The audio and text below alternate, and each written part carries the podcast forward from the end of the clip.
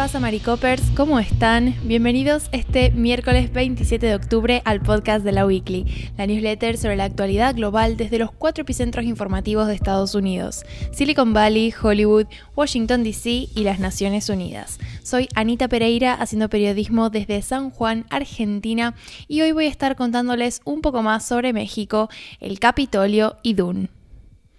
Bueno, como estamos en la previa a la conferencia sobre cambio climático de Naciones Unidas, la COP26, que va a empezar la semana que viene, un poco la propuesta de la columna de hoy era charlar sobre cómo algunas iniciativas federales, estatales, que tienen como propósito guiar a algunos países hacia un futuro más sustentable, muchas veces tienen efectos colaterales que no son medidos, no son anticipados y que finalmente terminan causando más problemas de los que resuelven.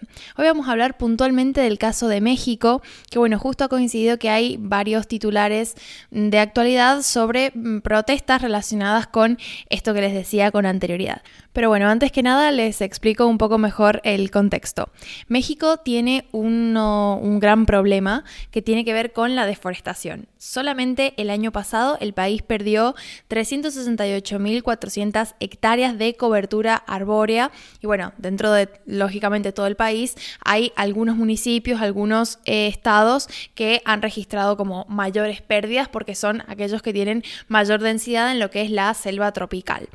Entonces, un poco lo que quería charlar ahora es cómo el gobierno de México, que viene implementando diferentes proyectos mm, de políticas públicas que en realidad tienen un objetivo sostenible o eco-friendly, muchas veces va en contra de ese mismo propósito por los efectos que están generando colateralmente estas políticas. Puntualmente vamos a hablar de tres.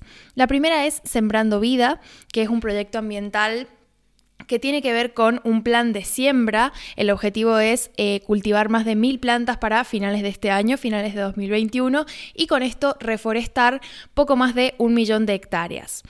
¿Qué está pasando? Eh, bueno, el proyecto lo que propone, digamos, es pagarle a agricultores y dueños de estas hectáreas una suma eh, al mes, que serían aproximadamente unos 220 dólares por plantar árboles en su territorio.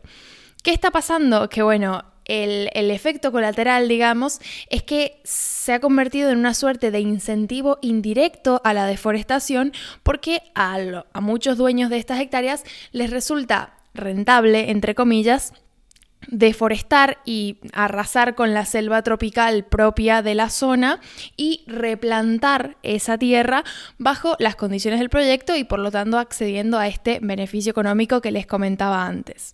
Hay una cifra bastante fuerte que la, tiene el Instituto de Recursos Mundiales, que es una organización ambiental sin ánimo de lucro que un poco ha estado monitoreando los resultados del programa y que ha concluido que Sembrando Vida habría causado la pérdida de casi 73.000 hectáreas de cobertura forestal solo en 2019, que fue el primer año completo del programa.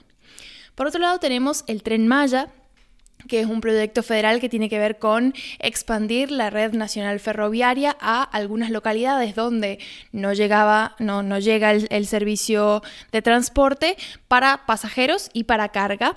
Pero claro, justo coincide que estas zonas a las que no llega el servicio de transporte son zonas que tienen una gran densidad de selva y que, o sea, las instalaciones que tienen que ver con el proyecto del tren Maya están implicando como efecto colateral el desmonte y la deforestación de la selva maya, sumado a la extracción de tierra roja.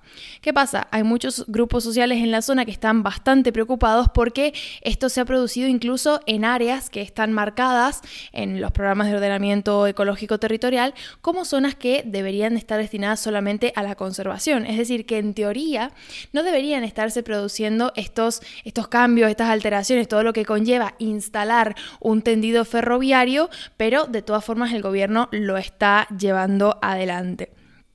El desmonte lo que está provocando es una consecuencia en los grupos de apicultores de la zona que en realidad han sido los primeros en notar los efectos porque hay menos abejas y por lo tanto ellos tienen una menor producción de miel. Y por último tenemos la situación de los parques eólicos en lo que es el istmo de Tehuantepec, que es la zona más angosta del país y de América, que bueno, está digamos dividido, estos parques eólicos están bajo la propiedad de ocho empresas diferentes, pero que en total generan 1.263 megavatios de energía eléctrica a partir de aerogeneradores. Esto es más del 90% de la energía eólica que produce el país.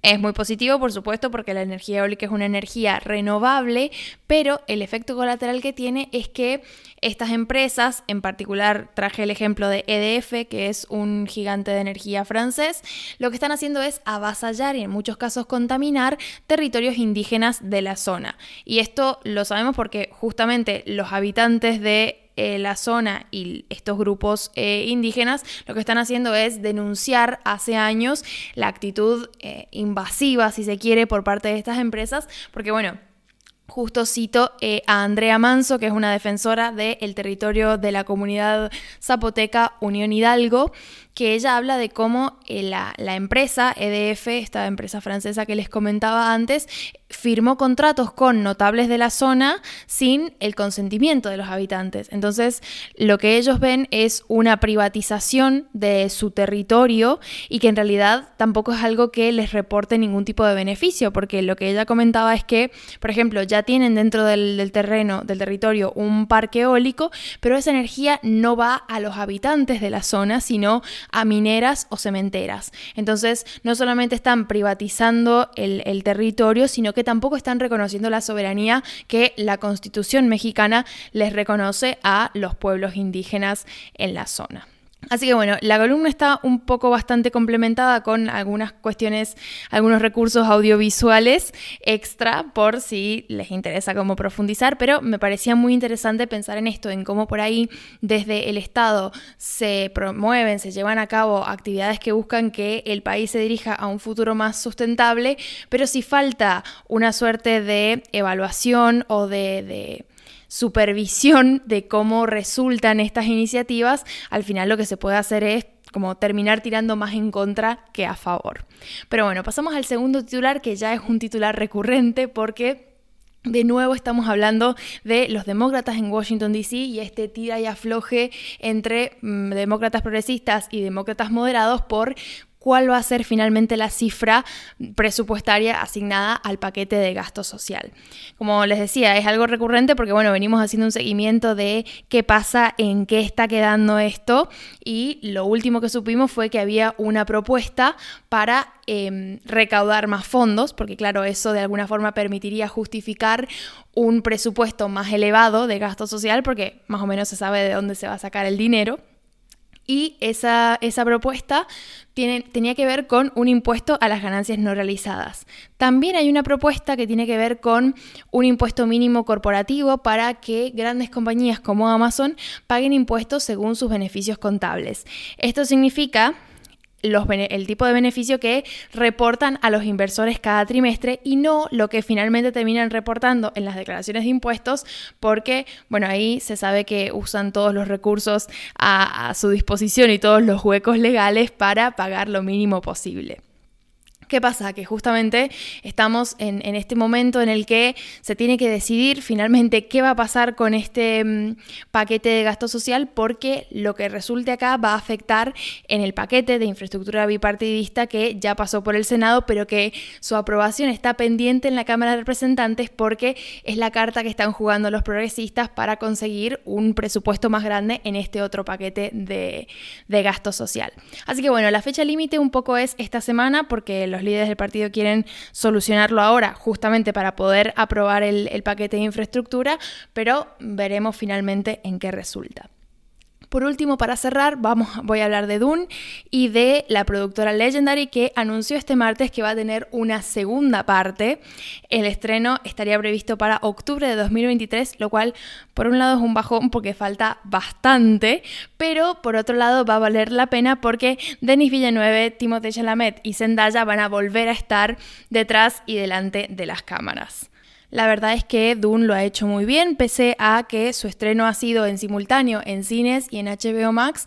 La película ha recaudado 40.1 millones de dólares, lo cual es mm, cerca de las previsiones de los estudios y suficiente para justificar esta secuela, porque bueno, evidentemente ha tenido un buen desempeño en los mercados internacionales. Así que por último, y esto me queda como al hilo con Dune, hay un, el, extra de esta semana que viene, es una noticia que nos viene llegando del Discord.